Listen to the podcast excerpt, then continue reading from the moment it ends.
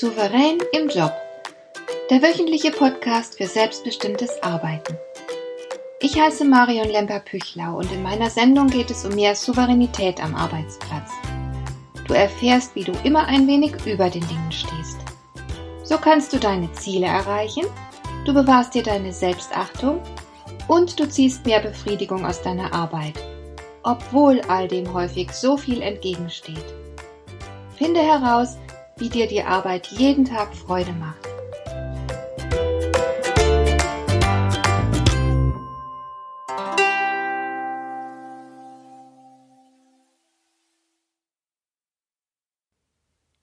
Der deutsche Schriftsteller Jean Paul war überzeugt, je mehr Schwäche, je mehr Lüge, die Kraft geht gerade.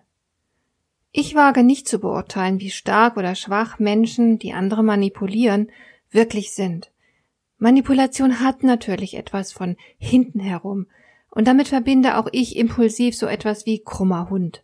Ich empfinde mehr Achtung für Menschen, die aufrichtig sind und nichts hinten herum tun müssen, sondern zu ihren Absichten offen stehen. Aber ganz gleich, wie aufrecht du durchs Leben gehst und wie aufrichtig du sprichst, es lohnt sich allemal, sich kurz die Zeit zu nehmen und mal über Manipulation nachzudenken. Manipulation ist ein Wort, das seine Wurzel im Lateinischen hat. Es bedeutet so viel wie Handgriff oder Kunstgriff. Heute verstehen wir darunter überall die gezielte und verdeckte Einflussnahme. Es soll damit erreicht werden, dass Einzelpersonen oder sogar Gruppen fremdgesteuert werden und den Interessen einer Person dienen, die ihre Karten nicht offen auf den Tisch legt. Manipulation hat durchaus etwas von Hinterhältigkeit. Wer manipuliert wird, handelt also nicht aus eigenen Einsichten oder Überzeugungen, sondern er wird fremdbestimmt. Sein Erleben und Verhalten sollen dem Manipulator dienen. Der Manipulator handelt aus purem Eigeninteresse und er greift aber häufig zu unfairen und intransparenten Mitteln. Er legt es darauf an, sein Opfer zu täuschen, damit seine Absichten nicht offenkundig werden. Denn der Manipulator ahnt oder weiß sogar, sein Opfer würde sich nicht freiwillig so verhalten, wie er sich das wünscht. Beispiele dafür finden sich im Alltag reichlich. Ich habe beispielsweise erlebt, wie eine Sekretärin im Großraumbüro alles Mögliche angestellt hat, um Aufmerksamkeit zu bekommen. Ihre Lieblingsstrategie bestand darin, sich als Opfer darzustellen. Ständig schienen ihr schlimme Dinge zu passieren und andere mussten sich dann aus Mitleid um sie kümmern und ihr beispielsweise Arbeit abnehmen. Langfristig werden die Kollegen diese Strategie natürlich durchschauen, aber für eine Weile funktioniert sie ganz gut. Im ganz großen Stil wird Manipulation von den Politikern und Medien betrieben.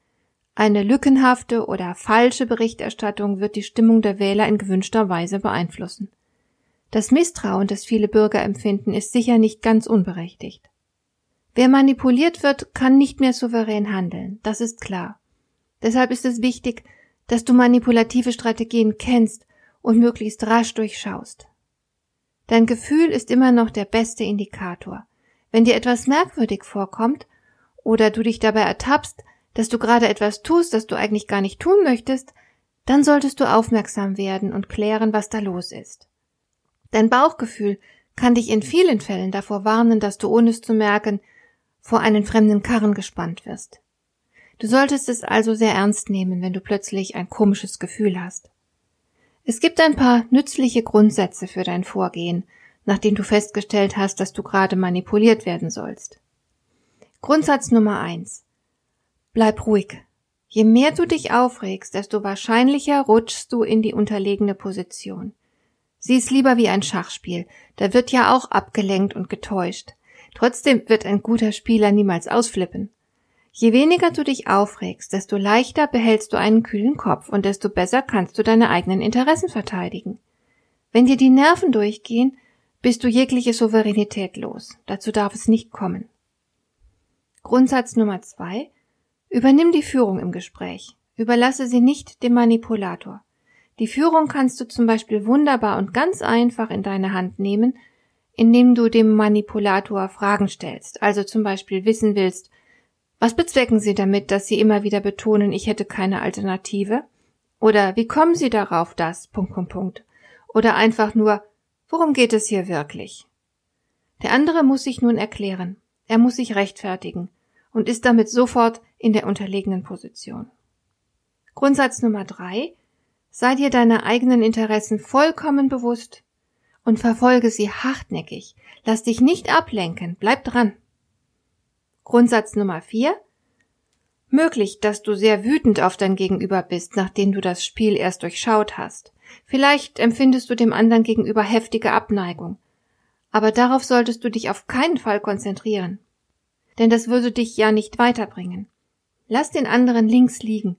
Konzentriere dich lieber auf deine eigenen Interessen. Um die geht es schließlich. Gib der Person des Manipulators keinen so großen Stellenwert. Es geht um dich, nicht um ihn. Grundsatz Nummer 5.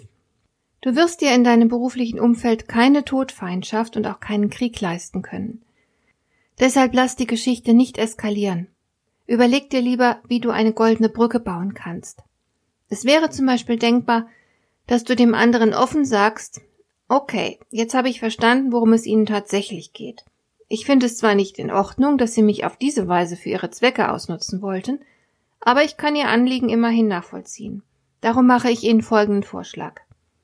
Ich unterstütze Sie in Ihrem Anliegen, indem ich Punkt, Punkt, Punkt für Sie tue, und im Gegenzug verpflichten Sie sich, mich darin zu unterstützen, Punkt, Punkt, Punkt zu erreichen. So helfen wir uns gegenseitig und schaffen damit eine Win-Win-Situation. Das wäre eine Möglichkeit. Es gibt mit Sicherheit noch viele andere.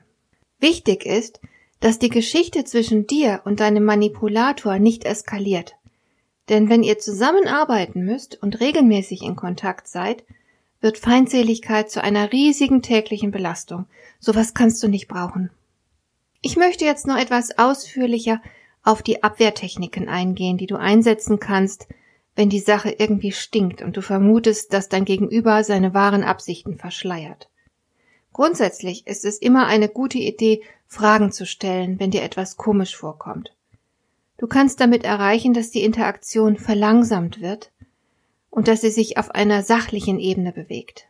Dazu würde ich dir unbedingt raten. Du wirkst damit der Eskalation entgegen und du gewinnst natürlich auch ein bisschen Zeit zum Nachdenken. Mit geschickten Fragen kannst du dein Gegenüber aus der Reserve locken, du erhältst Auskunft über seine wahren Motive und wenn du freundlich interessiert fragst, den anderen also auch nicht verurteilst, ist das sogar noch gut für die Beziehung. Deine Fragen können auch wie ein Präzisierungstrichter wirken. Du lässt eine vage Antwort einfach nicht durchgehen, sondern fragst gezielt nach, und zwar so lange, bis vollkommen klar ist, worum es in Wahrheit geht.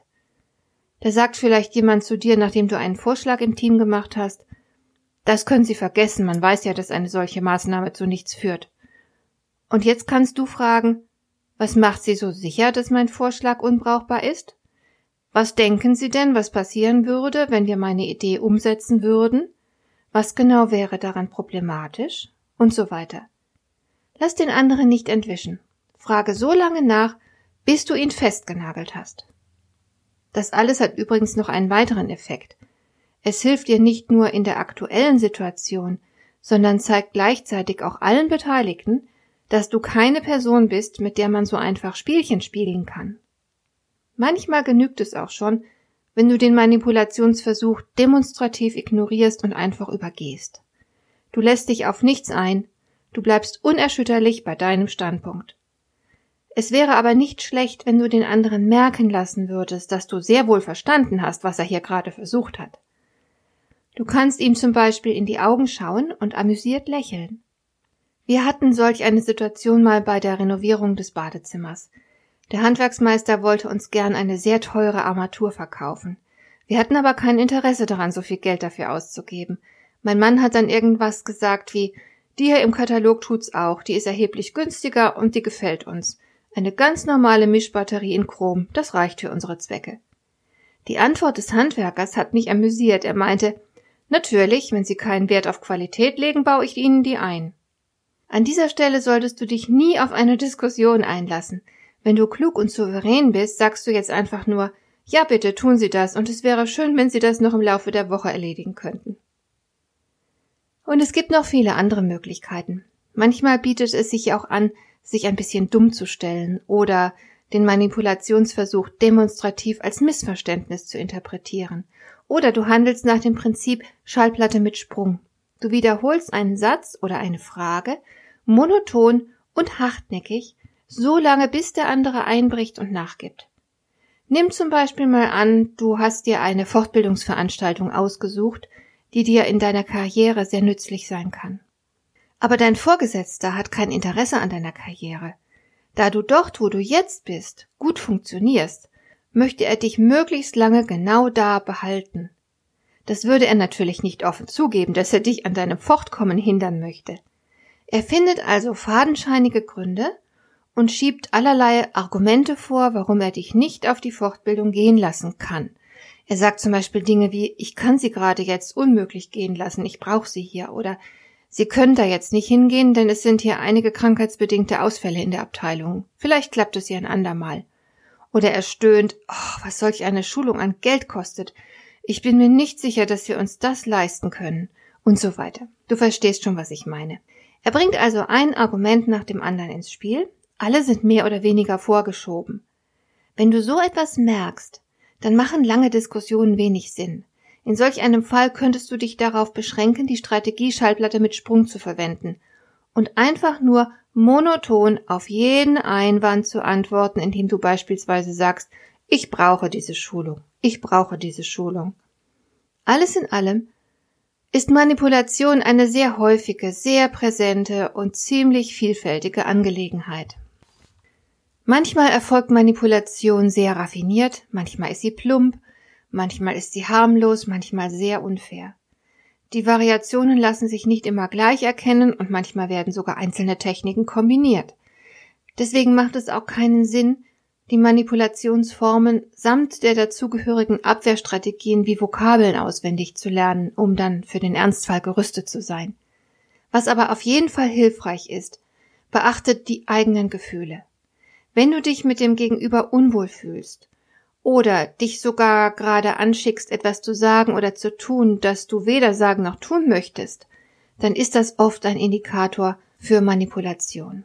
Also sei aufmerksam, denn das ist der beste Schutz. Dir gefällt dieser Podcast? Dann bewerte ihn doch mit einer Sternebewertung und Rezension in iTunes. Das hilft einerseits, diese Sendung noch weiter zu verbessern und andererseits sie für andere Interessierte noch sichtbarer zu machen. Besuche auch meine Webseite lemper-büchlau.com. Dort findest du ein paar nützliche und kostenlose Downloads, die dir weitere Anregungen für deine Arbeit liefern. Das war die heutige Ausgabe von Souverän im Job. Schön, dass du zugehört hast. Ich wünsche dir viel Spaß und Erfolg bei der Gestaltung deiner Arbeit.